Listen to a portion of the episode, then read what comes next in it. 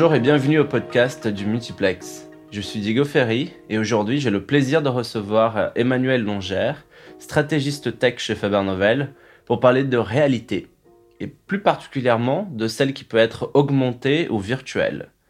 Un grand sujet dont on a beaucoup parlé ces dernières années mais qu'il est encore souvent difficile de bien percevoir, de bien différencier le gadget du stratégique. Emmanuel va nous aider à décrypter cela. Bienvenue Emmanuel, merci d'être là. Bonjour Diego, merci de me recevoir. Alors, comme souvent, je propose euh, à tous les gens que je reçois ici qu'on commence par un petit jeu de définition pour mieux comprendre de quoi on va parler vraiment aujourd'hui. Qu'est-ce que c'est que la réalité virtuelle et la réalité augmentée?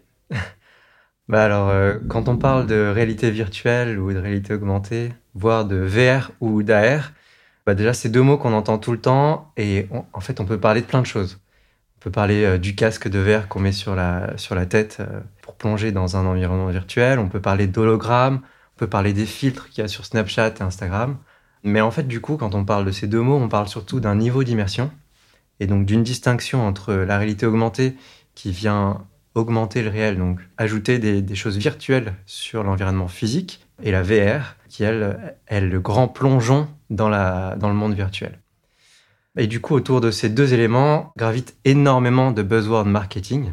On parle même de XR, d'Extended Reality, pour mettre tout ça ensemble. Mais nous, en tout cas, on en retient quand même que ces deux aspects-là subsistent au travers le temps et tiennent la route depuis plusieurs années. En tout cas, depuis 2014, lorsque Facebook rachète Oculus, c'est un peu la date de départ où on a commencé à démocratiser la réalité virtuelle et augmentée auprès du grand public. Tu viens d'évoquer euh, cette facette un peu marketing d'un bon nombre de ces technos-là. Est-ce que tu peux préciser? Alors oui, donc il y a la réalité étendue, extended reality, il y a aussi la réalité augmentée inversée. On va venir retirer des éléments qui sont présents physiquement, cacher Mhm. des chaussures, des choses comme ça. Il y a la virtualité augmentée, on vient mettre du réel dans des mondes virtuels. Et une pléthore d'autres termes que, que j'oublie sûrement. Et du coup, bah, ça fait plein de buzzwords qui sont très amalgamés.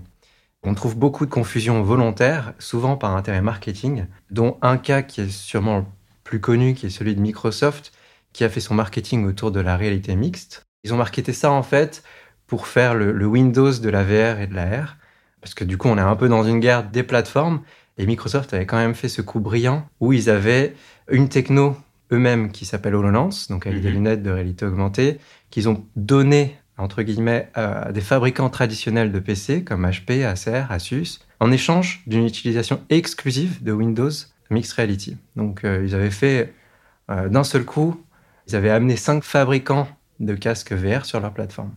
Donc un coup de génie, mais au final, c'est plus des guerres marketing qui sont pas très vertueuses pour cette technologie parce qu'elles amènent euh, des incompréhensions et du coup ça freine un peu l'adoption et ça peut être dommage. Et sous ces noms euh, et ce branding, euh, je viens d'en donner quelques exemples, qu'est-ce qui se cache euh, vraiment?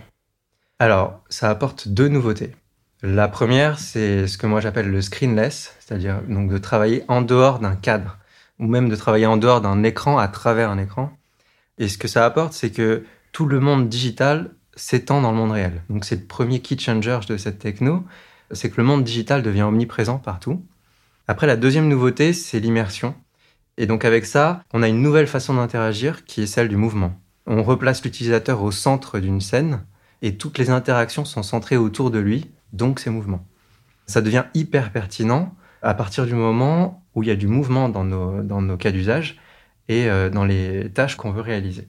C'est pour ça que dans les cas d'usage, la réalité augmentée devient très pertinente, par exemple dans l'industrie, notamment dans les entrepôts, où on a du personnel qui se déplace et qui a besoin d'avoir accès à de l'information en se déplaçant. Et donc ça libère l'usage de leurs mains pour avoir accès à des informations en un coup d'œil. La réalité virtuelle a la même force en ajoutant un niveau d'immersion plus fort et on trouve cette fois-ci des use cases autour de la formation puisqu'on peut former cette fois-ci des employés à des gestes métiers typiquement euh, pour apprendre des gestes métiers qu'on n'apprendrait pas dans des situations euh, du moins où la situation physique est, compliquée à reproduire comme par exemple apprendre à conduire des avions ou des véhicules lourds euh, et donc ça permet de s'entraîner à des gestes métiers beaucoup plus facilement. Ces cas d'usage que tu mentionnes sont super intéressants et il me semble qu'ils sont pas très connus. Du coup, ça me donne plein plein de questions. Donc voici quelques-unes. Est-ce qu'on y est vraiment? On est passé du gadget à, l'utile. Donc là, tu mentionnes par exemple euh, des formations à des métiers avec ces technologies-là. Mhm. Où est-ce qu'on est de l'évolution et l'adoption de ces technos? Est-ce qu'on y est et où est-ce qu'on en est? Alors, on y est sur le B2B, oui, on commence. Euh, sur le B2C, bon, ça me rappelle en fait une étude de Goldman Sachs qui est sortie au tout début, il y a 4 ou 5 ans, qui mettait en avant le worst case scénario et le best case scénario. Je pense qu'aujourd'hui, on est plus sur le worst case scénario qu'ils avaient imaginé sur le marché de la R et de la VR. On fait beaucoup de communication autour, mais il y a très peu de use case business. L'adoption, elle n'est pas assez forte. En fait, et c'est quelque chose que Goldman Sachs mettait en avant dans leur étude, les technologies ne sont pas au rendez-vous. Elles sont restées chères pendant un moment, donc ça arrive plus lentement, mais ça arrive quand même. Et moi, ce que j'aime bien, c'est une citation d'il y, a quelques années de Tim Cook qui disait euh, que les lunettes de réalité augmentée n'étaient pas prêtes dans un temps proche pour des expériences de qualité. C'est en train d'arriver, mais le cycle s'est pas créé en fait comme attendu au début. Et ça, ça a été en grande partie freiné par la technologie. Ce qui a sauvé le truc, c'est que le B2B, voire le B2B2C, a su s'en servir et trouver des moyens de s'en servir avec des, des cas d'usage hyper parlants dans le tourisme, le retail, la banque. Mais sur le B2C, pour l'adoption, il faudra des technos plus légères. Et quand elle sera à point, comme tu dis, qu'est-ce qu'on peut attendre de cette techno en B2C Le futur est-il virtuel? Alors, comme beaucoup de sujets, euh, je pense qu'il euh, faut s'attendre à ce que ce soit une technologie qui vienne compléter et enrichir des technologies actuelles, et pas que, que ça vienne le remplacer et que ça devienne le futur. Quand est-ce qu'elle sera à point? Moi, je pense qu'il y a déjà des expériences qui sont à point comme euh, celle du Grand Palais, euh, avec l'exposition Pompéi actuellement, euh, que vous pouvez encore aller voir. Et pour moi, en fait, le futur, c'est effectivement des, gens comme le Grand Palais qui font des expériences, qui ont compris la valeur ajoutée de la réalité augmentée. C'est-à-dire de recentrer l'utilisateur au cœur de la scène et de le rendre presque acteur et de lui faire vivre en fait une scène, non celle de Pompéi, que je dévoile pas pour ceux qui veulent aller la voir, mais qui, fait clairement vivre une expérience qui a été celle de l'éruption qu'ont pu vivre les gens qui vivaient euh, dans cette ville. C'est vrai que dans le divertissement, la culture, les loisirs, euh, les, les, jeux vidéo, etc., l'usage de la VR et de l'AR a encore beaucoup de progrès à faire. En revanche, les cas d'usage sont plutôt clairs. Qu'est-ce qu'on peut faire avec ces technologies-là dans ces domaines-là? D'après toi, que peut-on attendre dans d'autres domaines comme euh, par exemple la santé, l'éducation, voire même la banque? Potentiellement, ces technos euh, pourraient changer nos vies. Complètement. Et euh, dans la santé, par exemple, il y a une application autour des kinés pour pouvoir faire de la rééducation. Et en fait, la VR a un fort pouvoir de persuasion pour le cerveau, puisqu'on est immergé dans un environnement virtuel. En fait, il nous fait croire qu'on est ailleurs, et ça permet en fait de faire croire plein de choses au cerveau et de faire des exercices de rééducation beaucoup plus rapidement et aussi de façon ludique. Donc, il me semble qu'il y a une, application qui s'appelle Kiné Quantum qui permet en fait aux, kinés de proposer à leurs patients des petits dispositifs de rééducation un peu plus sympathiques, puisqu'on vient faire un jeu pour se rééduquer. Mmh. Et on oublie presque ce, cet environnement qui peut parfois être euh, malaisant quand on est dans la santé. Bah c'est génial. Après, il y en a d'autres dans l'éducation. Tout à l'heure, je parlais de l'apprentissage des gestes professionnels, mais on peut aussi faire vivre des moments historiques. La VR a aussi ce pouvoir de faire appel à des cordes autour de l'espace qui nous permettent de mieux nous rappeler en fait en fonction du lieu qu'on a visité. Donc typiquement quand je vais voir un musée dans le monde réel, je me souviendrai bien de ce que j'ai vu parce que j'aurais fait cet effort de venir et j'aurais mémorisé le lieu. La VR apporte ce rapport similaire. On se projette dans des lieux et donc on s'en souvient plus facilement.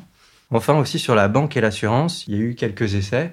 Par exemple, BNP Paribas Real Estate qui avait fait un, petit dispositif pour visiter des appartements en construction et aussi des, boîtes d'assurance aux États-Unis qui formaient leurs employés sur le terrain, mais sur un terrain virtuel, en, les mettant dans des, en situation. Et à court et à moyen terme, quelles sont les pistes euh, d'évolution que tu vois? Alors, moi, j'en vois spécifiquement sur la réalité augmentée. La première, ce serait celle du combo réalité augmentée, machine learning. On se rend compte que le machine learning apporte beaucoup de qualité à l'expérience de réalité augmentée, puisque la réalité augmentée, en fait, a besoin de comprendre sémantiquement ce qu'il y a autour de soi, physiquement. Et ça permet aujourd'hui de faire des choses assez magiques. Le deuxième point, c'est autour des technologies euh, alors marketé LIDAR aujourd'hui par Apple, qui est la même chose que du radar mais avec de la lumière, light, dar. mhm. qui permettent de scanner la profondeur des environnements autour de nous et donc en fait de réduire drastiquement les coûts de construction 3D qui restaient encore très chers aujourd'hui et, qui rendaient des expériences inaccessibles. Et c'est bien cette technologie qui est déjà dans les nouveaux iPhones et iPads, non? C'est exactement le cas euh, sur les iPads qui sont sortis en mars dernier. D'accord. Également, un autre combo qui est hyper intéressant, c'est celui du cloud, donc de la réalité augmentée, voire même réalité virtuelle avec le cloud, pour pouvoir déporter d'une part la puissance de calcul sur euh, des machines euh, à distance et pouvoir bénéficier via des devices comme des lunettes ou des mmh. choses plus légères pour le B2C, et d'autre part aussi pour contextualiser des expériences, comme est en train de le faire Apple également, dans les villes, de pouvoir en fait poser des encres virtuelles devant des monuments et jouer des expériences sur ces monuments.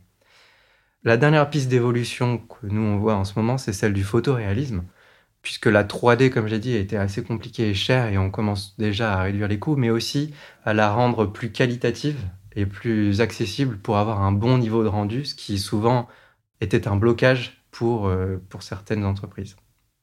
Merci beaucoup Emmanuel. Et ma dernière question, si tu déjeunais demain avec un client, qu'est-ce que tu lui conseillerais?